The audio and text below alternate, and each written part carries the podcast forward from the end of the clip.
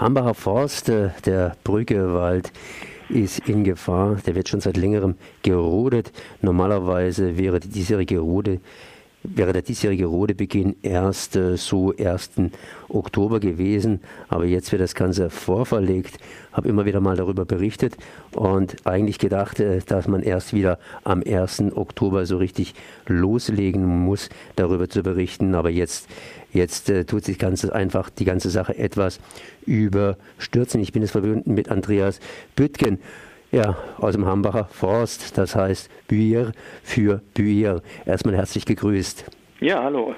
Was geht bei euch ab in Nordrhein-Westfalen? Ja, bei uns geht äh, etwas ab, was eigentlich in der heutigen Zeit unvorstellbar ist. Ähm, alles redet darüber, dass ähm, Deutschland raus aus der Kohle muss und ähm, hier geht gerade aktuell RWE als der Kohlekonzern in NRW hin und versucht Fakten zu schaffen ähm, und ähm, einen wunderbaren uralten Wald, den Hambacher Wald, ähm, von den Menschen, die ihn bewohnen und besetzen, zu räumen und dann auch eben zu roden. Und das, obwohl äh, noch überhaupt kein gesetzlicher Anlass dafür vorhanden ist und obwohl gerade in Berlin noch eine Kohlekommission verhandelt und Gerichtsverfahren noch anstehen. Äh, ein Baum ist schnell abgesäbelt, äh, aber er braucht Jahre, wenn nicht sogar Jahrhunderte, bis sich daraus ein richtiger Wald bildet mit allen ökologischen, ökologischen Nischen, die so ein Wald bietet. Was steht denn eigentlich bei eurem Wald noch, der mehrere Jahrtausende alt ist? Also ungefähr eine Fläche, die äh, zumindest vom äh, BUND auch als artenschutzrechtlich äh, relevant angesehen wird, von circa 550 bis äh, 600 Hektar. Insgesamt wird der Wald auf eine Größe, der Restwald noch von ähm, ungefähr 800 Hektar geschätzt. Ähm, das ist ungefähr noch ein Zehntel von dem, was mal insgesamt vorhanden war.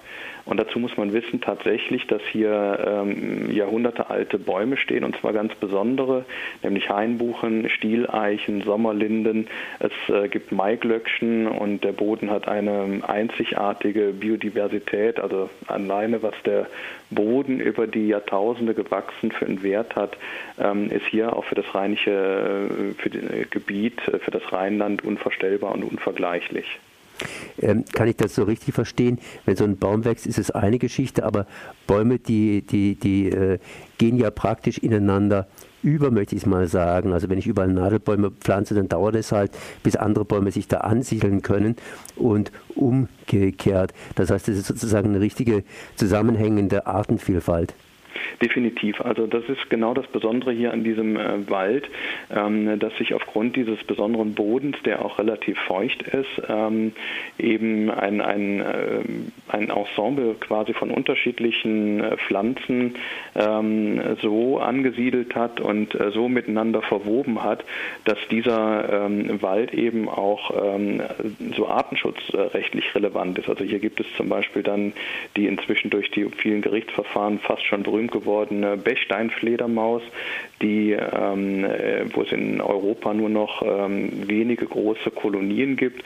Und gerade hier im Hambacher Wald haben wir ähm, zwei sehr große Populationen, ähm, die mit insgesamt 80 Weibchen. Und das ist eben im, im europäischen Artenschutzkontext ähm, eine, eine absolute Rarität und genau deswegen auch so schützenswert. Jetzt habe ich die Zeitungsberichte durchgelesen bzw. überflogen und da sind die ein oder anderen Sachen, die da eben drinstehen, was man bei euch bei Polizeiaktionen alles gefunden hat, Benzin etc. etc. etc. Was ist in den letzten Tagen, was hat in den letzten Tagen stattgefunden? Ja, es ist eine ganz schwierige Situation, weil ähm, in der Zeitung ist ja immer ein, ein gewisser Bruchteil des Konfliktes drin. Tatsächlich hat nach unserer Wahrnehmung jetzt diese, diese neue ähm, Phase der, des Konfliktes am Freitag begonnen, als ähm, RWE, als Konzern ähm, in den Wald gegangen ist, ähm, und zwar unter dem ähm, ja, mit der Begründung des Bundesforstrechtes ähm, und wollte aus dem Wald ein im Wald vergrabenes ähm, Auto und Kleinwagen ähm, rausholen. Das mit einem massiven Polizeieinsatz von über 500 Leuten, Räumpanzer, Wasserwerfer etc.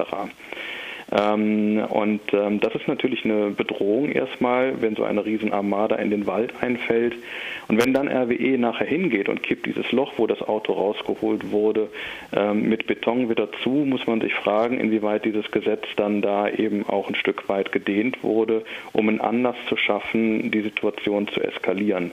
Warum erzähle ich das mit diesem Hintergrund? Ab diesem Tag ist jeden Tag ein Polizeieinsatz gewesen, um irgendwas wieder äh, von RWE aus dem Wald rausholen zu lassen. Und das ist natürlich eine andauernde Eskalation, ähm, weil einfach die Menschen dort im Wald permanent ähm, ja, unter Aufregung gesetzt werden. Und dann, das ist das Schlimme, ist das Tragische, sind ja tatsächlich dann auch Steine geflogen, ähm, sind Polizisten dadurch verletzt worden. Und letztendlich ist die Strategie von RWE aufgegangen, durch die Eskalation dann tatsächlich einen großen Polizeieinsatz ähm, zu ermöglichen, ähm, der dann unter dem Thema Täterverfolgung ähm, und Sicherheit erfolgte. Sind, stehen bei euch schon wieder Leute vor Gericht? Äh, meines Wissens ja. Also es gab ähm, äh, dann auch Menschen, die festgenommen worden sind.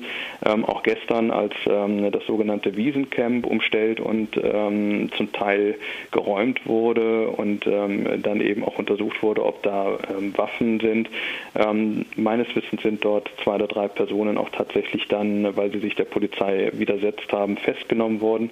Vor Gericht ist immer die Frage. Ne? Es ist ja die Frage, ob eine Staatsanwaltschaft dann tatsächlich Anklage erhebt oder ob einfach ähm, nach äh, Aufnahme der Personalien Menschen dann auch wieder ähm, freikommen.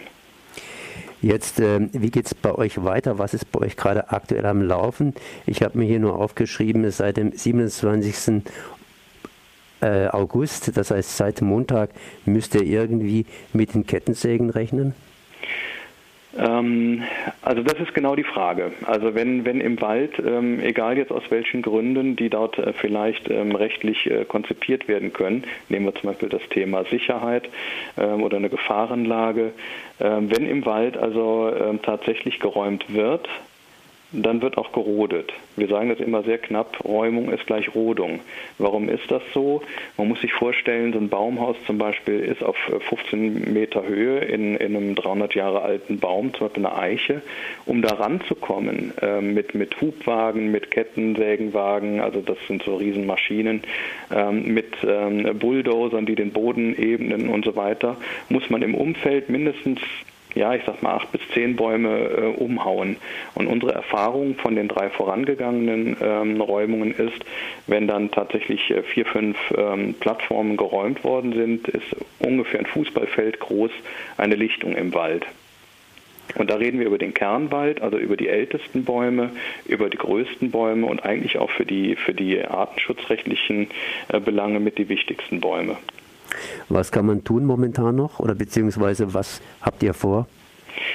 Wir versuchen im Moment vor allen Dingen in Richtung äh, Politik ähm, unsere Einflussmöglichkeiten geltend zu machen, äh, indem wir eben sehr viel mit Presse unterwegs sind, sehr viel mit Politik äh, unterwegs sind, äh, indem wir, ähm, das haben wir ja letzte Woche gemacht, ähm, ein, ein ähm, Braunkohlemoratorium gefordert haben, das jetzt, und zwar jetzt sofort mit den Weiterentwicklungen der Tagebaue aufgehört wird. Also Weiterentwicklung heißt in dem Fall, also dass keine weiteren Bäume fallen fallen, dass keine weiteren Kirchen abgerissen werden, dass keine weiteren Dörfer zerstört werden, solange nicht die Bundesregierung eine klare Entscheidung getroffen hat, ähm, wann der Kohleausstieg statt, äh, tatsächlich stattfinden wird. Das war Andreas Büttgen von Büri äh, für Büri, das heißt Bürger für den Hambacher Forst. Ich danke mal für dieses Gespräch. Sehr gerne.